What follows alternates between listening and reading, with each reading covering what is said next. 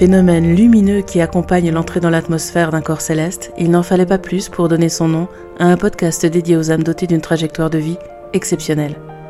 Bienvenue dans Étoiles filantes, le podcast qui met en lumière les puissantes forces que l'on abrite, souvent insoupçonnées, avant que l'impensable ne se produise.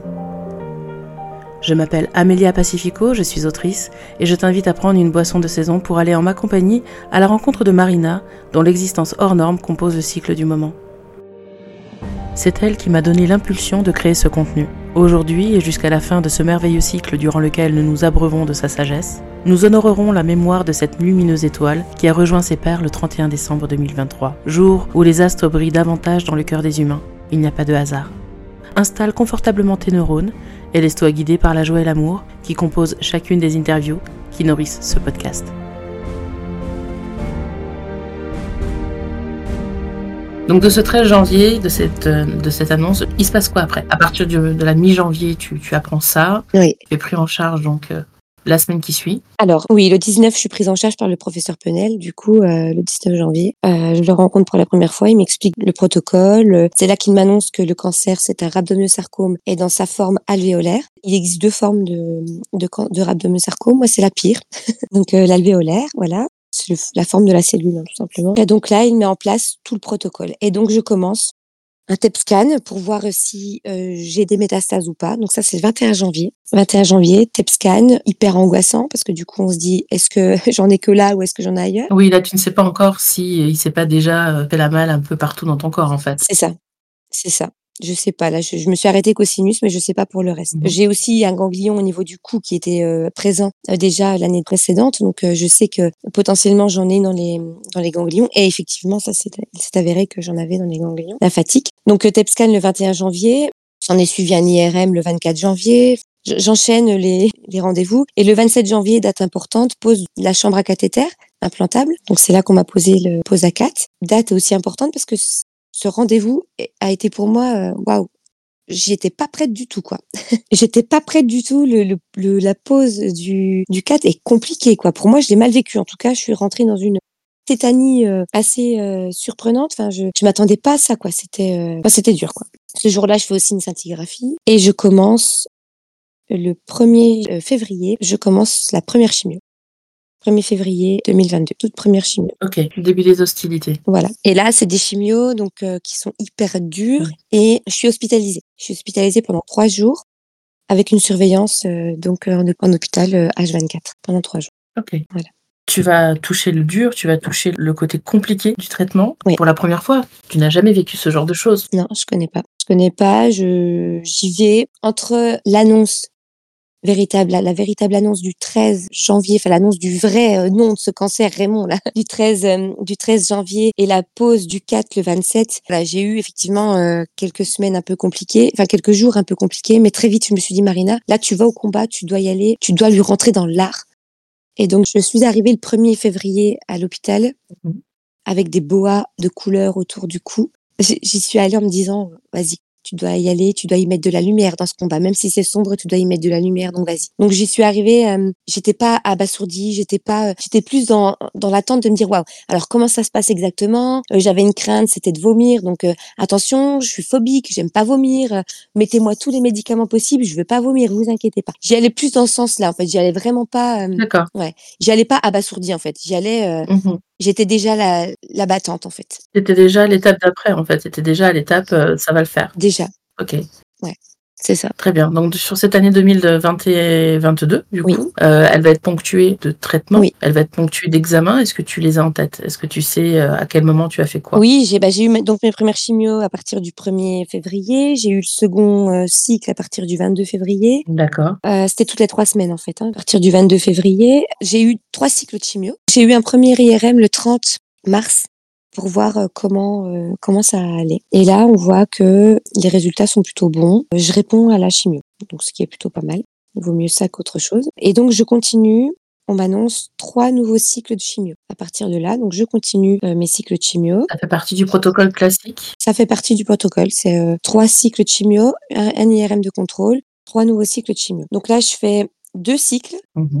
Et le troisième, je ne le fais pas parce que je réponds très très bien à la chimiothérapie et que je suis très très fatiguée et que mon corps commence à vraiment peiner à récupérer. Donc là, mon oncologue me dit, on va pas faire le troisième cycle parce que le 25 mai, j'ai eu une IRM euh, de contrôle. Et là, mon, oncologue me dit, on va pas faire le troisième cycle parce que vous prenez bien, il n'y a pas besoin de vous en mettre plus. Par contre, on va passer en radiothérapie.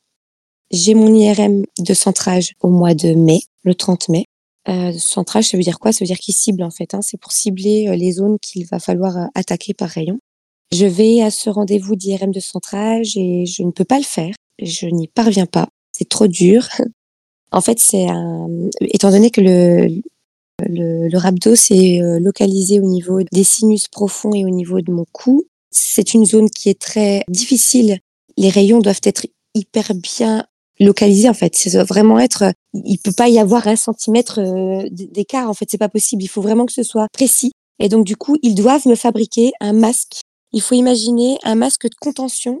Je suis allongée sur une table et là, on, on m'applique une, euh, une espèce de, de, gel, enfin, je sais pas ce que c'est, de pâte euh, hyper souple qui est chaude et qui s'adapte à mon visage. Donc, on le tend sur mon visage et on vient l'agrafer au niveau de mes épaules. Faut être claustrophobe, quoi. Eh ben, je suis claustrophobe et c'est là qu'en fait, ça n'a pas été parce que on me dit, bon, voilà, on va te fabriquer le masque, on va vous faire un trou dans le nez euh, pour que vous puissiez respirer. Mais par contre, voilà, je peux pas parler, je peux rien faire parce qu'il faut imaginer que le masque, il est vraiment collé au visage et jusqu'aux épaules en fait. Donc euh, c'est oppressant parce qu'en plus il durcit parce que là il est chaud, il prend la forme du visage, il durcit. Donc quand il durcit, il prend à la gorge. Donc euh, moi qui suis claustro, c'est l'enfer. J'ai l'impression qu'on m'enterre en fait. Et donc là on m'enlève le masque, on me dit voilà respirez. Et maintenant on est parti pour le centrage véritablement. Et là il faut 20 minutes, passer 20 minutes sous le masque quoi. Et là c'est pas possible. Là, je suis pas prête. Je dis non, je, je suis pas prête, je peux pas. Mmh je peux pas. Donc, euh, du coup, euh, je suis désolée, mais je, je peux pas le faire. Donc, euh, je, je, je pleure, j'angoisse, je, suis pas bien. Et là, on me dit c'est pas grave, vous n'êtes pas la seule, vous inquiétez pas. On va vous donner des médicaments et vous allez revenir la prochaine fois. Voilà, c'est daté en fait avec avec des médocs pour vous détendre, pour vous calmer. Sinon, ce sera pas possible. Donc, je reviens en fait la semaine suivante. Et donc, je fais ça sous médicaments, sous médoc, parce que je peux pas le faire autrement, quoi. Et ça fonctionne? Alors, je fais de la respiration aussi. J'ai pris des techniques de respiration entre temps pour me détendre au maximum. Et voilà, je fais ça de manière un peu shootée, mais je suis obligée. Je suis obligée parce que je, je, sais pas le faire autrement, en fait. Et donc, on a démarré les rayons. On a démarré les rayons. La série de rayons, elle s'est faite. Il y a un certain délai hein, d'attente entre le début des rayons et le scanner de centrage, parce qu'il faut au minimum trois semaines pour que les réglages soient faits, en fait. Donc, j'ai attendu un peu. D'accord. Ouais. Ce sont des protocoles lourds, ce sont des protocoles longs, on ne connaît pas et on mésestime les coulisses finalement. Oui, c'est ça. Ouais, c'est euh... quand, surtout quand on, comme moi, on, on y va comme ça, on ne sait pas ce qui nous attend et si on m'avait préparé peut-être en amont en me disant vous allez avoir un masque qui va vous, vous écraser le visage et les épaules pendant une demi-heure, euh, vous n'allez pouvoir respirer que par euh, deux petits trous qui sont faits dans le nez, peut-être que j'aurais euh, pris le temps de me préparer. Là, j'ai pas pris le temps de me préparer, je suis arrivée comme ça, boum. Et c'est là qu'on m'a expliqué en fait. Et là, c'était dur. Ouais. Mmh c'était dur. Il faut prendre sur soi dans ces cas-là. compliqué. Clairement. Ok. Ensuite. Eh ben ensuite. Euh... Ça paraît fou de dire ensuite, mais ensuite. Ouais, non mais oui. J'ai eu euh, un TEP scan de contrôle le 8 juillet. Euh, donc là, c'était pour voir l'avancée des traitements entre la fin de la chimio. Euh, en fait, entre la fin de la chimio et le, le TEP scan, il fallait attendre un petit peu. Donc là, mon TEP scan de contrôle suite à la dernière chimio qui avait lieu au mois de mai, je l'ai eu le 8 juillet. D'accord. Pourquoi on attend autant de temps? C'est parce qu'en fait, la chimio continue à faire effet après la dernière chimio, elle continue à faire effet quelques semaines. Donc, on a attendu. Et donc là, j'ai eu rendez-vous le 8 juillet pour mon TEP scan. Et donc, le TEP scan était plutôt bon. Donc, ça a continué à diminuer. Donc, euh, c'était super. Et j'étais plutôt euh, contente, et les médecins aussi. Plutôt enthousiaste, plutôt enthousiaste, euh, à te ouais. dire voilà que là c'est bien, ouais. ça fonctionne et, euh, et, tu peux avancer, tu peux aller euh, ça. plus loin. C'est ça. Donc j'ai fait euh, mes 33 séances de radiothérapie entre la, dans l'intervalle, hein, parce que j'ai plus exactement toutes les dates. Ce que je sais, c'est que j'ai fait mon centrage. À la suite de ça, j'ai attendu deux trois semaines et j'ai commencé mes rayons. Donc j'en ai eu pour sept semaines de rayons tous les jours. Donc j'allais à l'hôpital tous les jours aller-retour pour faire mes rayons. Et là, c'était ciblé au niveau du visage et du cou. J'ai eu une petite euh, crainte. C'est aussi pour ça qu'on a refait un TEP scan le, le 8 euh, euh, juillet. C'est parce qu'en fait, je suis partie en vacances et c'est la seule semaine de vacances que je m'accorde depuis le début du combat. Et là, j'arrive en Corse et en Corse, je fais de la fièvre et je découvre un gros ganglion que je n'avais euh, que je n'avais jamais vu dans mon cou. Donc là, en rentrant de vacances, je vois du coup le médecin, le radiologue qui devait me faire démarrer les rayons. Et là, elle me dit, oh là là, effectivement, il y a une nouvelle masse, on va contrôler. Donc, j'ai contrôlé à ce moment-là par un scanner. Et ce scanner a montré qu'effectivement, c'était la maladie qui avait bah, d'un coup d'un seul pris une petite place sympathique dans mon cou. On est à quel moment là? Là, on est encore en juillet, juste avant l'IRM de contrôle, en fait. Et donc là, il y a euh, cette petite boule qui arrive, mais de toute façon, on allait commencer les rayons. Donc, l'oncologue spécialisé en radiothérapie me dit, bah, on va l'attaquer au rayon. Voilà. Il est seul, il y a que ça qui est ressorti, donc on va l'attaquer au rayon. Donc, j'ai fait mes 33 séances de rayon. On a juste élargi le champ, en fait. Voilà. En l'attaquant lui en plus. Donc ça, ça a été le départ. Et donc, à la suite de ça, Normalement, on aurait dû se dire euh, c'est ok, euh, tout est cramé, j'ai fini mes rayons, euh, tout est brûlé, j'ai fait ce qu'il fallait, j'ai fait mes, mes six mois de chimio, j'ai fait mes 33 séances de rayons, c'est ok. On aurait dû. Comment? On aurait dû. On aurait dû. Et en fait, je m'écoute beaucoup et là, début septembre, je crois, début septembre, je vais de nouveau ganglion bizarre qui arrive dans mon cou. Et là, je me dis merde, encore un. Et il était très gros, je le voyais. Vous, le voyez? Oui, oui, je le vois. Et moi, je le palpe. Hein, c'est bizarre, c'est je le palpe. Il me fait pas mal, mais je le palpe. Et donc là, je consulte mon oncologue qui me dit effectivement, il y a quelque chose qui ne va pas. Donc on fait de nouveau un scanner pour voir. Effectivement, c'était de nouveau la maladie. Petite mauvaise nouvelle parce que du coup, c'était censé bah, être quasiment terminé. Puis en fait, non. Donc je réenchaîne avec 33 euh, séances de rayons de nouveau pour cibler ce petit bestiau là donc, euh, je réenchaîne avec 33 séances de rayons et je reprends en même temps de la chimiothérapie. Ils appellent ça la chimiothérapie de confort. Enfin, c'est, c'est une chimiothérapie qui, est, qui permet d'éliminer les résidus qui pourraient rester après la grosse chimio de six mois là que j'ai enduré et après les rayons. Voilà, je fais ça en même temps. Donc, les rayons plus la chimio. Et donc là, je suis partie pour six mois de chimiothérapie euh, de confort, entre guillemets, jusqu'au début d'année 2023 environ. Donc, je fais euh, mon dernier traitement de chimiothérapie le 8 mars. Je termine ma chimio. Le 13 mars, on fait le TEP scan de contrôle pour voir comment ça va. Et là, j'ai consultation avec mon médecin, euh, mon oncologue, et qui me dit le 15 mars euh, que je peux ouvrir le champagne, que euh, c'est bon, je suis officiellement en rémission. Donc ça, c'était le 15 mars 2023. Mais il me dit sur le TEP scan, il y a tout de même une petite tache sur l'os de la hanche. Mais étant donné que vous êtes sportive, il n'y a pas de raison que ce soit Raymond qui se soit déplacé à ce niveau-là, puisque moi, il était dans la tête. Hein, donc, il n'y a pas de raison qu'il ait fait un saut d'un mètre dans ma hanche. Donc, on va pas s'inquiéter. Euh, on va quand même faire une IRM de contrôle dans un mois, sans, sans urgence, pour vérifier. Mais pour moi, c'est inflammatoire. Vous êtes sûr, professeur Penel? Oui, oui, oui. D'accord. Donc, ça, c'était le 13 mars. Le 13 avril, j'ai rendez-vous pour mon IRM de contrôle. Et pour moi, je suis en rémission, normalement. Donc, je fais mon IRM de contrôle le 13 avril. Et là, le 19 avril, le professeur Penel m'appelle. Donc, euh, j'ai une consultation téléphonique. Et là, il me dit, ça n'est pas inflammatoire. C'est inquiétant, ce serait a priori le cancer. mauvaise nouvelle, très mauvaise nouvelle. Euh, il me dit, par contre, si c'est localisé au niveau de la hanche, euh, on traitera par rayon. D'accord. Donc je me dis, bon, s'il y a que ça, c'est pas très grave. Le 24 avril, je suis convoquée pour une ponction sous scanner, donc une ponction euh, de, au niveau de l'os, au niveau du, de l'os de la hanche. Euh, je ne le souhaite à personne, c'est horriblement douloureux. Sans anesthésie Si la zone est anesthésiée, par contre, toi, tu n'es pas anesthésié, mais ils m'ont mis le masque sur le nez, le masque hilarant, là, que tu puisses être un peu drogué, un peu shooté, là. Donc elle m'a dit, n'hésitez pas à appuyer dès que vous avez mal. Écoute, j'avais tellement mal que j'appuyais sans arrêt, sans cesse jusqu'à la dernière ponction. Ils font trois ponctions hein, jusqu'à la dernière ponction qui m'a mis. Euh, j'ai eu une décharge au niveau du corps qui a été euh, horrible. Donc je suis sortie de là avec un papier sur lequel c'était c'était écrit que je ne devais pas avoir de douleur. Le 24 au soir, du coup, je, enfin, je suis euh, allongée sur mon canapé en incapacité de marcher.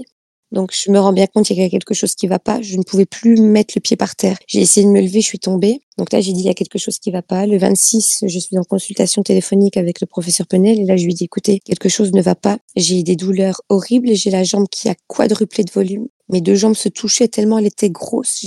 Elle était euh, énorme avec une fesse énorme. C'était douloureux. Une sensation de dématome que j'avais à l'intérieur, c'était horrible. J'ai passé une semaine euh, comme ça, avec des douleurs horribles, à pas savoir marcher, à marcher avec des béquilles, parce que je savais plus poser le pied par terre, et à faire un tour aux urgences, parce que j'arrêtais pas d'appeler l'hôpital en leur disant j'ai quelque chose qui va pas. Je vous dis que quelque chose n'est pas normal, j'ai le ventre qui a triplé de volume, je ressemble à une femme enceinte de cinq mois. Quelque chose n'est pas normal, j'ai très mal à la jambe. Enfin, c'était le, le, chaos le plus total. C'était le chaos le plus total et personne ne m'entendait. Donc, je suis allée aux urgences. Comment ça, personne ne t'entendait? C'est-à-dire que quand tu leur disais ça, c'est normal? On m'a fait venir une fois à l'hôpital, euh, là où je suis suivie pour mon cancer, deux, trois jours après euh, la ponction, et on m'a dit effectivement, euh, il y a un hématome infiltrant. Donc, ça veut dire que l'hématome est en train de couler dans ma jambe. Donc, effectivement, il y avait bien un hématome infiltrant. Mais déjà là, j'avais le ventre qui avait un peu gonflé et on m'a dit que ça n'était rien. Ensuite, je suis rentrée chez moi, mon ventre n'a fait que gonfler. Je, ne savais plus manger tellement mon estomac était comprimé. Je savais plus manger, je savais plus respirer. Je suis allée voir le médecin généraliste qui m'a dit ça doit être une occlusion intestinale. Il m'a donné des sachets là pour que j'aille aux toilettes. Euh, le lendemain matin, j'étais tellement souffrante pendant la nuit. Le lendemain matin, une de mes amies me dit Marina, elle est hors de question. On va aux urgences. Donc samedi matin, je pars aux urgences dans un autre hôpital parce qu'il n'y a pas d'urgence hein, dans l'hôpital où je suis suivie? Et donc là, j'arrive aux urgences et là, on me dit, euh, on me fait une prise de sang et on me dit, ça doit être une occlusion intestinale. Prenez vos médicaments, les médicaments qu'on vous a donnés. Donc on me fait pas de scanner, on me fait rien. On me laisse avec mon ventre énorme. Moi, je, je savais plus manger. Ça faisait une semaine que je me nourrissais plus. Je savais pas euh, respirer. C'était l'enfer. Et là, on me dit, c'est une occlusion intestinale. Bon. Et je repars chez moi. Tout ça, c'est pas normal, quoi. Et donc, en fait, le 2 mai, l'hôpital m'appelle il m'a dit, vous êtes attendu en hospitalisation à partir du 3, en hospitalisation euh, au centre Oscar Lambret. Bah, j'ai c'est-à-dire en hospitalisation. Euh, oui, oui, euh, on vous garde trois jours. Et j'y ai pourquoi? Et là, on ne me répond pas. Et j'ai attendu d'arriver le lendemain, le 3 mai, à l'hôpital pour être reçu par mon oncologue qui m'a annoncé une bien triste nouvelle, qui m'annonçait que mon cancer avait métastasé un mois et demi après le choc. Comment faire face lorsqu'on nous annonce l'impensable? Comment envisager l'avenir avec sérénité? C'est ce que Marina va nous apprendre dans les prochains épisodes. À bientôt.